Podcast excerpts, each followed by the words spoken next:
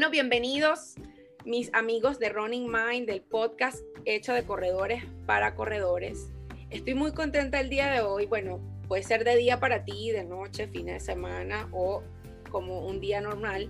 Lo importante aquí es que te doy la, la grata bienvenida a nuestro espacio y una vez más dando contenido que te pueda servir y te pueda dar herramientas o conocimientos para ser un mejor o ser el corredor que tú quieres ser.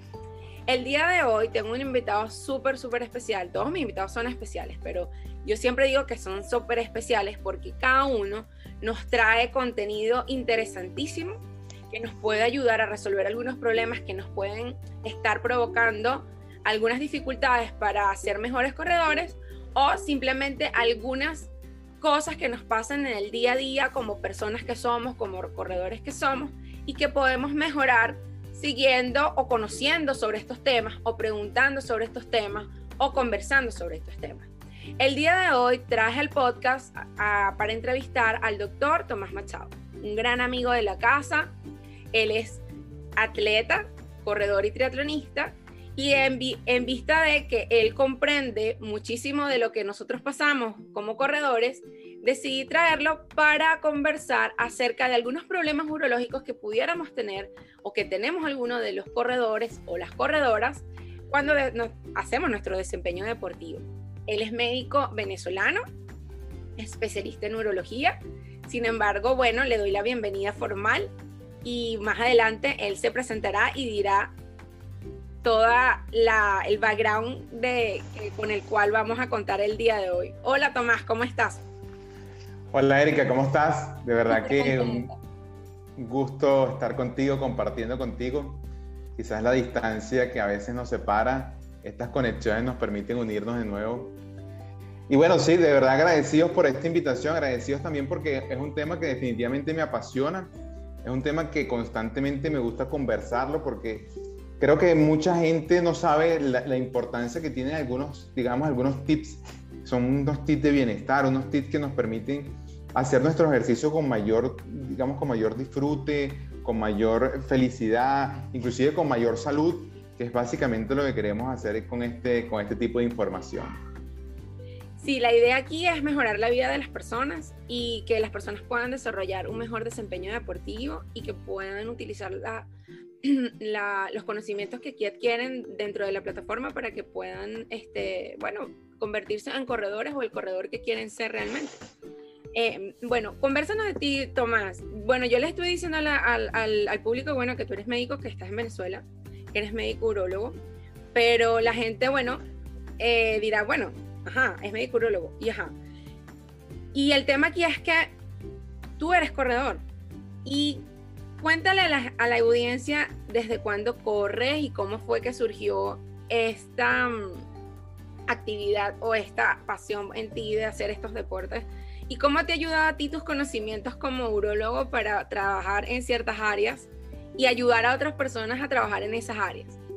Sí, a ver, e, e, es, bien interesante porque, bueno, como tú dices, yo soy, yo soy médico, inicialmente soy cirujano general. A ver. Hice, hice la parte del posgrado de cirugía general, después me dediqué obviamente a la parte de urología y bien interesante porque dentro de la parte de urología, uno de los aspectos que más me apasiona y uno de los aspectos que más me gusta es todo lo que tenga que ver y lo relacionado con el piso pélvico. Nosotros en, en, urología lo llamamos todo lo que tenga que ver con el estudio urodinámico y el piso pélvico y que tiene mucha relevancia y mucha importancia en lo que son los corredores, en lo que son los atletas, que vamos a conversar, bien sea los que se dedican a correr o bien sea los que se dedican a la parte del ciclismo que también es una disciplina que impacta mucho sobre el, piso pélvico. Y la parte importante de cuando yo empiezo a correr, obviamente, inicialmente fue un tema básicamente de mejorar condición física, ¿no? Yo, yo en una época empecé temas de dieta, quería rebajar, me sentía que no estaba, digamos, en las condiciones que yo quería estar. Y así empecé, digamos, como un tema de, bueno, vamos a hacer un poquito de ejercicio. Vamos a empezar con un poquito de kilómetro vamos a empezar a correr, vamos a ir al gimnasio. Obviamente, pero cuando tú empiezas en estas disciplinas, tú empiezas como que a apasionarte por cada una. Y entonces lo que empezó como un kilómetro ya no era un kilómetro, después eran dos, llegó un cinco, entonces ya uno empieza en ese momento en que aquí en, en Caracas principalmente había ese montón de carreras de 10 kilómetros, casi que uno se metía en todas las carreras que podía meterse. Y eso de alguna forma te, ayudaba y eso, ese ambiente generaba mucho bien, digamos, esa felicidad que te generaba. Y aparte que estaba en compañía de personas que le encantaba correr. Y yo decía, bueno, pero ¿qué, qué, qué están viendo ellos que yo no estoy viendo? ¿Qué es lo que les está encantando a ellos de correr que yo no, estoy, que yo no tengo? ¿no? Entonces obviamente tú empiezas como que a mezclar esos sentimientos, a mezclar, eh, eh, digamos, esa envidia, digamos, la beneficiosa, de decir, yo quiero sentir lo que ellos sienten. Y ahí empecé, obviamente empecé con el tema del ciclismo, de, del correr, pero la parte interesante fue que me lesioné. me lesioné porque em, empecé, em, sí, empecé a hacer todo lo que no se tenía que hacer y yo lo empecé a hacer así. A pesar de que era médico, a pesar de que sabía, podía saber un montón de cosas, pero empecé a hacer las cosas como todos empezamos, y, parte de lo que tú has conversado, el tema del fortalecimiento, para mí fue importante entenderlo después. Porque todo lo que queremos empezar a correr, lo que creemos es que tenemos que colocarnos los zapatos y salir. Y hay veces hay, hay unos, unos, tips que son importantes conocer. En ese momento que empiezo a correr, obviamente, como digo, me lesiono y ahí digo, no, yo tengo que empezar a hacer una disciplina que también me permita ganar, eh, mm, digamos, ganar parte cardiovascular y empecé también con el ciclismo. En ese momento adquiero una bicicleta de ruta y empecé a sumar eh, trote con ciclismo. Entonces, obviamente, aquí en Caracas está la Cota que es una ruta que es bien conocida para los ciclistas. Yo empezaba, yo trotaba inclusive a veces los sábados, hacía ciclismo los domingos y después empecé a ver que tenía que hacer aún más ejercicio cardiovascular y me metí en la natación. Entonces era sencillo porque yo hacía natación los días de semana, lunes, miércoles y viernes, corría los sábados y hacía ciclismo los, domingos. Todo eso empezó obviamente a hacer su efecto. Después tú empezabas a ver que tenías más masa muscular, más resistencia cardiovascular. Y lo interesante fue que empecé obviamente a irme cada vez más por el trote. Ahí empecé a hacer rutas más, más largas, empecé a hacer temas de, de ya 21 kilómetros, después obviamente la preparación de los, de los 42 kilómetros, que fue para mí agotador. Eso, eso es realmente... Ciertamente eh, tú eres maratonista también.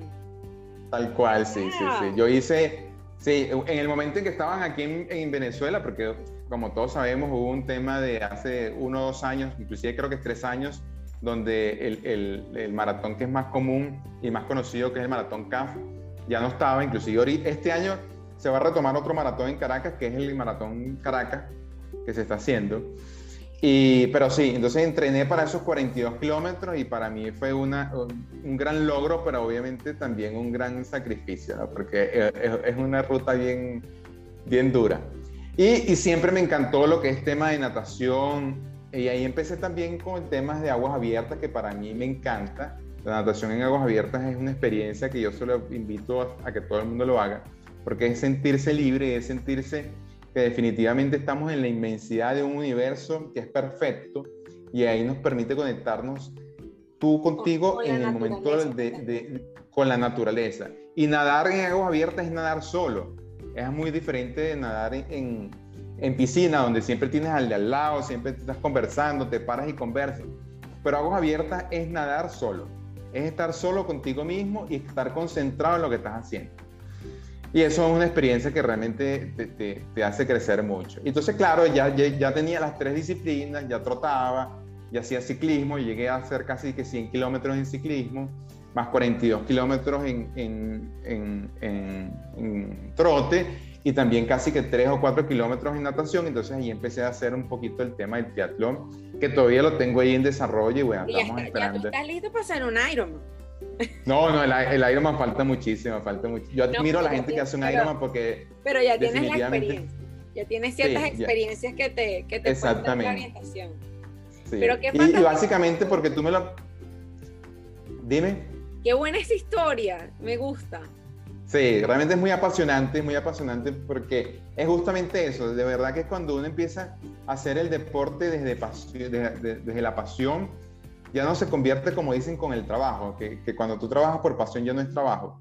Al final es el disfrute, al final empiezas a conectarte con el paisaje que tienes al lado, empiezas a conectarte con la persona que, que, está a tu lado, que te dice el buenos días y tú estás trotando y también te conectas con esos buenos días. Y, obviamente la, la vida del, del, del, atleta, la vida del que corre es una vida completamente diferente. Es pararse a las 5 de la mañana feliz porque hoy vas a correr, es hacer ejercicio feliz. Y lo mejor de lo mejor es después de correr, esa satisfacción que sientes y ese poder comerte lo que se te pase, lo que se te pase por el frente porque no hay problema. Bueno, sabes que eh, justamente ayer estuve conversando, bueno, estuve, estuve he estado escribiendo acerca del, del, tema del apetito cuando tú empiezas a hacer el deporte y mucha gente, y dentro de las revisiones que leí y montones, está justamente esa característica de que muchas personas comen por la recompensa, eh, corren por la recompensa. Sí, tal cual. Por la recompensa, por un tema de recompensa, luego de que corres y puedo comer un poquito más de esto, un poquito más de aquello, un poquito más de lo otro.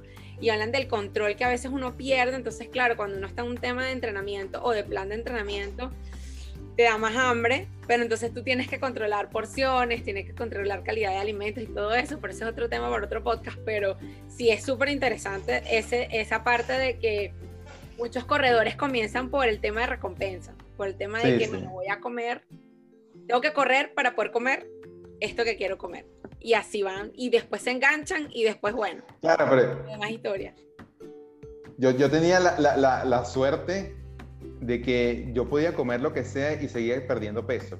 Y podía seguir comiendo y comiendo y comiendo y perdía peso y perdía peso. Yo no puedo. Entonces yo decía, Dios mío, y comía y no te imaginas y comía y seguía perdiendo peso y yo, bueno. Pero eso está muy bien, eso está muy bien. Buenísimo. Fíjate, entrando más en materia, el día de hoy queríamos conversar contigo acerca de algunas cosas muy particulares que unas curiosidades respecto a los problemas urológicos más frecuentes que tú debes haber visto o escuchado o probablemente algún colega corredor en el parque o en la piscina o en alguno de estos sitios donde tú te ejercitas probablemente te habrá consultado o en tu propia práctica médica te habrá consultado como son el tema por lo menos en nosotras las mujeres que ya tenemos cierta edad, paridad, eh, el tema del piso pélvico, de los problemas a nivel de piso pélvico, eh, que eh, ha sido una de las cosas que muchísimas mujeres me han referido a mí por el cual no desean comenzar o incursionar dentro del mundo del running porque eh, es bien sabido de que sí hay un impacto dentro del piso pélvico, pero ¿cuál es ese impacto? ¿Hasta qué grado de impacto puede presentarse? Si hay un impacto o tienes algo previo, ya qué podemos hacer para mejorar y comenzar a, igualito, para, no, para comenzar a correr y no preocuparnos por este tipo de cosas. Este, más o menos hablar de este tema para, bueno, incursionar en otros temas de punto urológico, obviamente. Sí, mira, una, una, de las cosas que realmente me gusta mucho conversar, obviamente tiene que ver con el tema del piso pélvico, porque es una de mis especialidades. Es interesante, digamos, vamos a, vamos a ponerlo de lo más básico. El piso pélvico es una serie de estructuras musculares y osteotendinosas que están ubicadas en la parte inferior del abdomen y obviamente son el soporte de una serie de órganos que dentro de la mujer están los órganos genitales, la vagina y el útero. Y eh, en el caso del hombre también está en el impacto de todo lo que tenga que ver con los testículos, eh, la próstata, inclusive el pene, y en la parte posterior con la parte del recto y el ano. Y obviamente una de las condiciones necesarias para nosotros tener un trastorno de piso pélvico ya la tenemos todos, que es la bipedestación en ese momento en que ya estamos de pie, ya estamos implicando que hay una carga sobre el piso pélvico. Y muchas veces uno de los factores que también contribuye a esta sobrecarga es que no sabemos respirar. Y eso obviamente tú lo, tú lo has discutido mucho en tu, en tu página, en tus redes sociales, como nosotros definitivamente, no solamente como corredores, sino como, como ser humano, necesitamos tener una, una característica y una capacidad respiratoria ideal. Muchas veces nosotros estamos acostumbrados a la respiración abdominal y la respiración abdominal obviamente lo que ocasiona es un aumento de la presión intraabdominal y eso también genera un impacto no solamente sobre la, sobre la pared anterior del abdomen, sino también sobre el piso pélvico. Ahora, si a eso le sumamos que una de, quizás en el caso de las mujeres, como tú lo defines, que es la paridad, el hecho de estar embarazadas también condiciona esa lasitud o esa pérdida de, la consistencia normal del, del del piso pélvico, sumado a esto que, digamos, en Estados Unidos es muy frecuente lo que son los partos naturales, no tanto en esta, en esta parte de Latinoamérica, donde es más frecuente el tema de las cesáreas. Sí, y, si, y, si, sumamos a eso también temas de que si somos tosedores crónicos o si no nos, fortalecemos de forma adecuada la pared abdominal anterior o somos fumadores. Eso va condicionando que la musculatura del piso pélvico y más después de los 45 años, donde ya puede haber trastornos desde el punto de vista hormonal, hay que recordar que la mujer, por su mecanismo de menopausia, va a disminuir lo que es la producción de estrógeno. Y el estrógeno a nivel de los tejidos, a nivel muscular y a nivel de los ligamentos, es lo que condiciona también que se mantenga esa fuerza y esa lasitud, digamos, esa, esa, ese que permite que el músculo se contraiga y, y vuelva a su, a su estado natural y normal, se va perdiendo. Entonces eso ocasiona que ya de forma natural va a haber un trastorno o una debilidad del piso pélvico. ¿Qué ocurre con las mujeres que trotan? Y que quizás que trotan y que no han tenido la conciencia de hacer un ejercicio de piso pélvico o un fortalecimiento de piso pélvico. Una de mis recomendaciones es que desde los 20 años nosotros, tanto hombres como mujeres, debemos fortalecer el piso pélvico como una forma preventiva. Independientemente de que nos vayamos a trotar, independientemente de que vayamos a hacer un ejercicio de impacto, tenemos que fortalecer el piso pélvico porque vamos a prevenir una serie de enfermedades que en el caso de la mujer puede ser la que es incontinencia urinaria de esfuerzo o los prolapsos genitales o inclusive los prolapsos rectales. Y en el caso del hombre, porque es bien importante para el tema de la sexualidad, el tema de la disfunción eréctil, el tema de la eyaculación rápida, inclusive los trastornos prostáticos, tienen una incidencia en los pacientes que tienen trastorno del piso pélvico. Entonces, parte de eso, si a nosotros le sumamos que ya tenemos un contexto general donde vamos a ir de forma global a una pérdida de esa musculatura, si a eso le estamos sumando que vamos a hacer un ejercicio de impacto que tú sabes más de esto que yo, cuántos, cuántos pasos se están dando si estamos hablando de 10 kilómetros, cuántos pasos estamos hablando si estamos hablando de 15 kilómetros, si a eso le sumamos que vamos a hacer, por decir, un entrenamiento para 40 Nada más, nada más eh, corriendo, eh, caminando eh, si haces 10.000 pasos son aproximadamente 8 kilómetros. Saca la cuenta por ahí. Imagínate tú. Esos son... Y, si le sumas que cuando eso es caminando, si, le sumas el tema de correr, que sabemos que el impacto es tres veces mayor del peso, por ejemplo, un adulto, un adulto sano de 70 kilogramos, son 210 kilos por paso que estás impactando al cuerpo. Es así. Y un punto importante que se me olvidó mencionarlo, eso es si estamos en un peso ideal. Claro, 70 kilogramos es, el peso ideal. Para los, un hombre, un hombre, un de, masculino de 70 kilogramos. Exacto, de 1,80, de 1,70 a 1,80. 1,70 y 1,80. Exactamente. Pero si tenemos asociado a todas estas condiciones que tenemos un cierto grado de obesidad, que tenemos también un cierto grado de aumento de la, de la circunferencia abdominal, eso va a condicionar que el impacto que ya sabemos que es a nivel de las rodillas y también a nivel de la cadera obviamente también va a originar un impacto a nivel del piso pélvico. Y esta es una musculatura que obviamente va a ir sufriendo esta situación. Y con esto no quiero decir que no trotemos, con esto no quiero decir que no hagamos este tipo de ejercicio. Lo que sí tenemos que hacer consciente es que definitivamente tenemos que fortalecer la musculatura del piso pélvico. Mucho se ha hablado, y eso también lo, lo manejas tú en, tu, en tus redes sociales, que tenemos que hacer ejercicios de velocidad, que tenemos que hacer ejercicios de fortalecimiento de piernas, si queremos mejorar la velocidad, si queremos mejorar pero también tenemos que de alguna forma introducir en este, digamos, en esta estructura del fortalecimiento un espacio para el fortalecimiento de piso pélvico. Pero lo que sí es interesante, Erika, y quizás es que cada vez se está escuchando más estos aspectos. Hace 5, 10 años no se escuchaba que el, que sí, cuando yo comencé a correr no se hablaba de esto, en lo absoluto, Tomás. O sea, es así. tú lo que hablabas era de cómo voy a hacer más rápido, de que tengo que bajar de peso para correr más rápido, de mi impacto en las rodillas, del tema de los zapatos y ta, ta, ta. Pero cada vez más me da alegría saber que hay muchos temas los cuales se están están hablando y se están tratando de normalizar para hacer un trabajo de prevención antes de que ocurra la lesión, valga el corito. Pero es así, es tal cual. Y, y, quizás uno de los factores que también ha condicionado esto es que en los gimnasios no se hace trabajo de piso pélvico. No. Porque en gimnasios se hace un trabajo de, de, de, digamos, de fuerza, un trabajo de peso, un trabajo de resistencia, pero ahí no se trabaja piso pélvico. Y muchos entrenadores, y te lo digo porque he estado en gimnasio, he estado con entrenadores y el entrenador no te dice, tienes que trabajar piso pélvico. Una de las cosas que sí es importante dentro del trabajo de piso pélvico es el trabajo abdominal, el trabajo de la pared anterior, que obviamente fortalece en conjunto la musculatura tanto del piso pélvico cuando, se trabaja de forma adecuada. Y un punto de que vamos a conversar también es el tema de los ejercicios hipopresivos, tanto para el trabajo de la pared abdominal como el trabajo del piso pélvico, y que es bien importante tomarlo conciencia. Entonces, claro, yo he pasado por diferentes eh, especialidades también, estuve una época en el Pilates y el Pilates es una de las, digamos, las disciplinas que más trabaja el piso pélvico de forma consciente.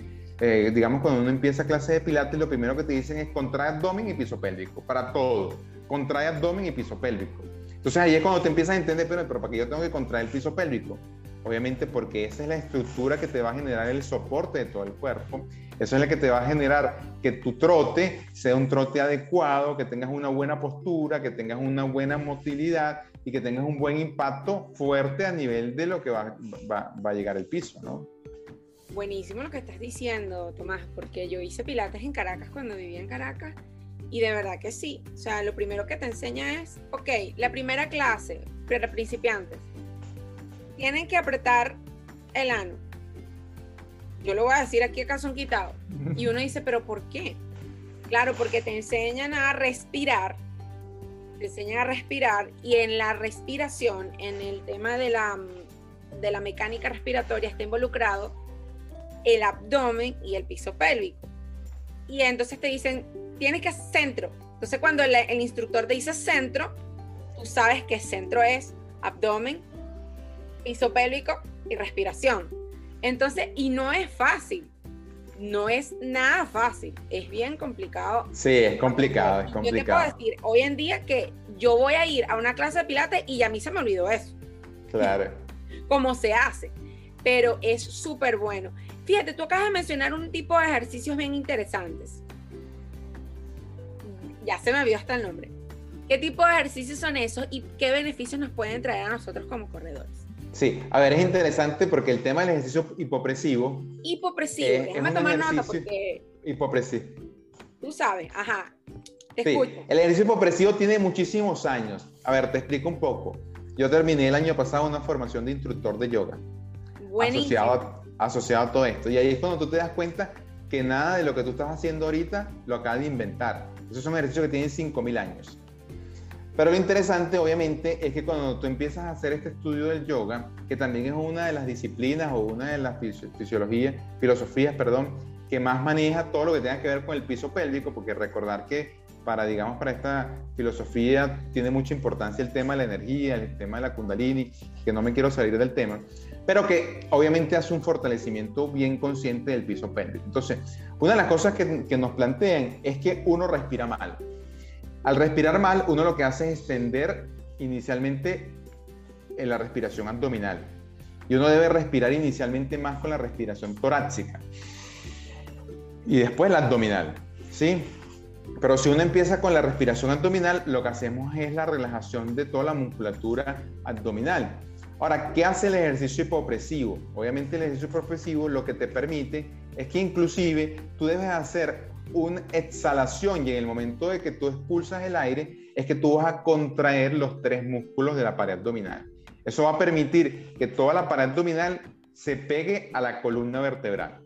Sí, hay personas que obviamente son súper expertas en todo lo que es el ejercicio hipopresivo y tú te permite ver cómo se, se introduce toda la, parte abdominal eh, cercana a la columna. Y realmente eso es un fortalecimiento muy fuerte. ¿Por qué? Porque no estás aumentando presión intraabdominal.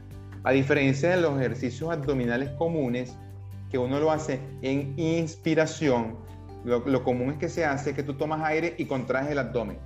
¿Qué estás generando ahí? Aumento de presión abdominal.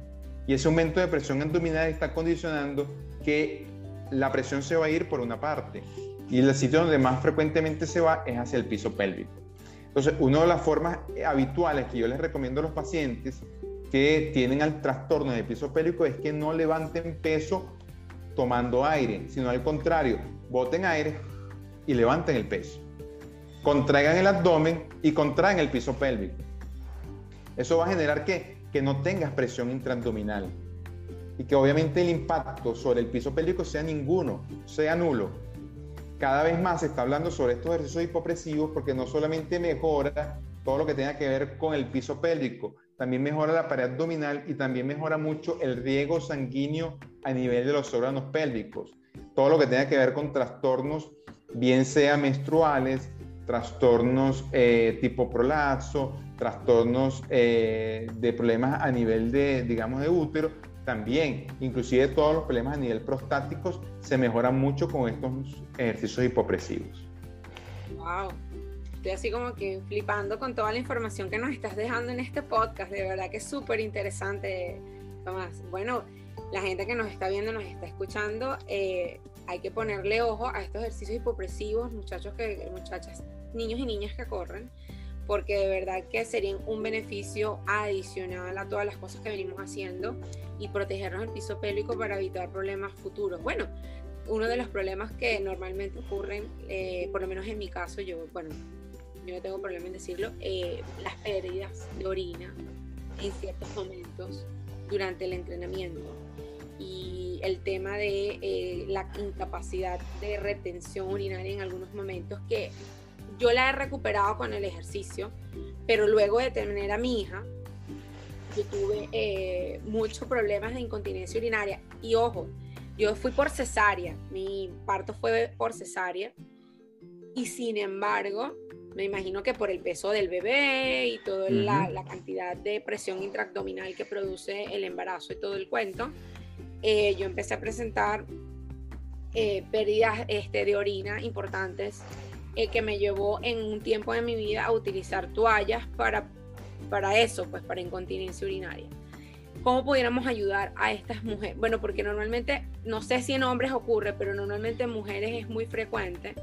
Yo he escuchado varias alumnas hablar de eso, eh, mi caso particular, y muchas de ellas tampoco, o sea, muchas de ellas eh, ya están en las edades contemporáneas conmigo, que son mayores de 35 años se quejan muchísimo de eso, que cómo hago yo. Yo le digo, bueno, básicamente yo he mejorado mucho mi retención urinaria gracias a eh, ejercicio. Pero, sin embargo, todavía tengo pérdidas eh, de vez en cuando. Y pudiera, que pudiéramos hablar al respecto, Tomás. Sí, a ver, una de las cosas que eh, son muy conocidas es el, los dichosos o los benditos ejercicios de Kegel, ¿no? Kegel fue un médico que, digamos, estudió el fortalecimiento del piso pélvico, digamos, como un mecanismo para la prevención de todos estos procesos como es la incontinencia urinaria de esfuerzo, la urgencia miccional y los prolapsos genitales, ¿no? Eh, una de las importancias capital que tiene el ejercicio de Kegel básicamente es porque, como te mencionaba, es una serie de musculaturas que no se, no se ejercitan de forma constante y de forma consciente. Y yo creo que eh, independientemente de que totemos o no totemos, tenemos que sentarnos a hacer los ejercicios. Mi recomendación tanto para hombres como mujeres es que esto debería hacerse diariamente, inclusive por lo menos tres o cuatro veces al día, de forma consciente. Mi recomendación es tomarse un periodo de unos 5 a 10 minutos. Lo ideal es colocar un mat de yoga o una alfombra, sentarse en posición de las piernas cruzadas, y ahí empezar inicialmente a hacer conciencia de esta musculatura. Muchas mujeres y muchos hombres ni siquiera sabemos cómo contraer, qué es lo que tenemos que contraer. Entonces, parte del inicial es identificar los músculos que tenemos que empezar a contraer. Entonces, yo les digo a mis pacientes que inicialmente la primera contracción que todos tenemos es la contracción a nivel de la musculatura perianal. Esa es la primera musculatura. Pero muchas personas se quedan solamente con contraer, que es el componente posterior, la porción posterior del piso pélvico, y no trabajamos la parte anterior. Y ahí es probablemente uno de los factores de falla de este tipo de ejercicio. Entonces, cuando nosotros contraemos inicialmente la porción posterior, que es la musculatura, como les menciono, perianal, tenemos que extender o hacer más consciente de que tenemos una parte anterior, que en el caso de las mujeres se relaciona mucho con el introito vaginal, con la apertura de la vagina, y en el caso del hombre se, se, se, relaciona más con esta parte posterior de los, de los escrotos, del testículo, que es lo que llamamos el ñe, la zona entre el testículo y el ano. Entonces, esa es una porción que inicialmente también tenemos que contraer. Entonces, contraemos primero la zona perianal, pues contraemos después lo que es la zona eh, del periné y luego contraemos, en el caso del hombre, se hace un movimiento como de elevación de los escrotos, ahí estamos, estamos digamos, trabajando las tres porciones, la porción, la porción posterior, la porción media y la porción anterior. En el caso de la mujer pasa exactamente lo mismo. Si tenemos la contracción de la parte posterior, que es la parte perianal, el introito vaginal y la zona de eh, la uretra. En ocasiones también le puedo decir a las mujeres que introduzcan uno o dos dedos a nivel de la vagina. En el momento en que sientan que ese dedo se está contrayendo, se está apretando, ya estamos contrayendo lo que es la zona del introito vaginal. Y vamos a sentir fácilmente cómo podemos cerrar la uretra, porque ustedes tienen esa característica de poder identificar la uretra. Entonces, en el momento que estamos contrayendo las tres porciones, la parte anterior, media y posterior, es cuando estamos realizando efectivamente lo que son los ejercicios de piso pélvico o los ejercicios de Kegel. Como todo proceso de fortalecimiento, es necesario ir de menos a más. Entonces, mi recomendación inicial es empezar con un segundo de contracción, un segundo de relajación, un segundo de contracción, un segundo de relajación. Y esto, hacerlo en serie de 10 y luego hacerlo en ciclos de 5. Eso quiere decir que vamos a hacer en total 50 contracciones y relajación del piso pélvico. Eso entonces lo vamos a hacer en la mañana, lo podemos hacer al mediodía o al final de la, o, en la media tarde y luego en la noche. ¿Para qué? Para empezar a hacer conciencia y empezar a fortalecer esta musculatura que obviamente vamos a sentirla. Entonces, cuando ya tenemos quizás trabajando este segundo, luego podemos pasar a dos segundos. Eso quiere decir que contraemos dos segundos y relajamos dos segundos de igual forma lo podemos hacer en ciclo de 10, repetirlos en 5 ciclos y hasta que podamos llegar a 5 segundos. 5 segundos de contracción, 5 segundos de relajación, 5 segundos de contracción y 5 segundos de relajación. ¿Por qué? Porque necesitamos también hacer este fortalecimiento progresivo para que el piso pélvico no se agote y no se canse, porque también puede generar un poquito de fatiga, ¿no? que es lo que no queremos que ocurra. Bueno, ya tienen una herramienta de tantas más que se les han dado para que puedan empezar a hacer sus ejercicios. Yo los voy a poner en práctica también. Y como todo, una, lo haces un día, lo haces otro día, lo vas haciendo progresivamente y vas a llegar a un momento en que, bueno, los vas a tener en cuenta dentro de tu rutina diaria para hacer tus ejercicios y tus cosas. Y, y bueno, una cosa más que agregar en la rutina, sin embargo, no demoras mucho tiempo por lo que veo. O sea, es súper sencillo, súper rápido y lo puedes hacer antes de bañarte o cuando estás viendo tus redes sociales. O sea, no tiene nada, nada de extraordinario. En cuanto, por lo menos, y eso ayuda en cuanto a lo que te estaba comentando de la parte de las pérdidas de orina, ¿cierto? Sí, sí, eso ayuda para la incontinencia urinaria de esfuerzo, es bien importante para eso. También es importante porque ayuda a que muchas mujeres se quejan de incontinencia por urgencia. ¿Qué quiere decir esto? Que le dan esos episodios donde tengo muchas ganas de orinar y tengo que salir corriendo al baño. En ocasiones, estos episodios de incontinencia por urgencia o urgencia miccional también tienen que ver con la debilidad del piso pélvico, porque hay un músculo, perdón, un ligamento que se llama el ligamento pubouretral, que durante el proceso de estiramiento de la musculatura del piso pélvico también se elonga y también puede ocasionar, eh, digamos, este mecanismo de pérdida de orina a través de los episodios de urgencia. Y un punto importante que, que, quería mencionarte, Erika, es que muchas mujeres, muchas corredoras, que en ocasiones aguantan mucho las ganas de orinar, esto también ocasiona que haya mayor peso y mayor distensión a nivel del piso pélvico. Es importante que nos acostumbremos antes de empezar a trotar o inclusive a hacer paradas para orinar en las carreras de 42 kilómetros hay, dos condiciones que se pueden hacer, yo no la puedo hacer. Orinarme encima, eso no lo he podido hacer. Pero sí sé que hay mucha gente que está acostumbrada a orinar, a echarse agua, todo un montón de cosas, que es parte importante de hacerlo, porque eso va a minimizar el impacto del piso pélvico. Pues hay que recordar que si nosotros tenemos 300, 400 cc de orina a nivel de la vejiga, eso quiere decir que son obviamente 400 gramos de mayor peso ahí que está impactando sobre el piso pélvico. Adicionalmente, exactamente. Y si a eso le sumamos que ya tenemos una debilidad, cada vez que vamos a impactar más el piso pélvico con 400 gramos más, eso va a originar obviamente que estemos elongando, que estemos estirando más esta musculatura y podamos inclusive condicionar esa pérdida de peso. Muchas mujeres pierden peso, pierden orina, perdón, cuando tienen muchas ganas de orinar. Eso es una condición normal. ¿sí? Ahora, si tenemos ganas de orinar, estamos trotando, tenemos la vejiga llena, todos van a perder orina. Eso es una condición que puede pasar. Pero hagan conciencia de realmente si estamos con una vejiga llena, estamos con una vejiga medio llena o estamos con una vejiga vacía, para ver cuál es la respuesta que están ocurriendo en su cuerpo en el momento que están trotando. Es decir, que hay que estar pendiente si tienes la vejiga no tan llena y presentas ese problema. Es así, es así. Claro, porque durante una carrera todos consumimos agua porque es una condición que tenemos que hacer. Si nosotros estamos 10 kilómetros, probablemente nos tenemos que hidratar cada 2 kilómetros. Eso lo sabes tú más que yo. Entonces, si estamos consumiendo agua, estamos flotando, estamos generando impacto, estamos en ese proceso, que aparte muchas veces estamos mojados completos, eso también origina que, digamos, todo este cuerpo te dé más ganas de orinar o empieza la producción de orina y eso también va a originar que podamos crear este impacto a nivel del piso pélvico. ¿no? Mira, si te cuento que ya llegamos al final del podcast, ¿te reirías?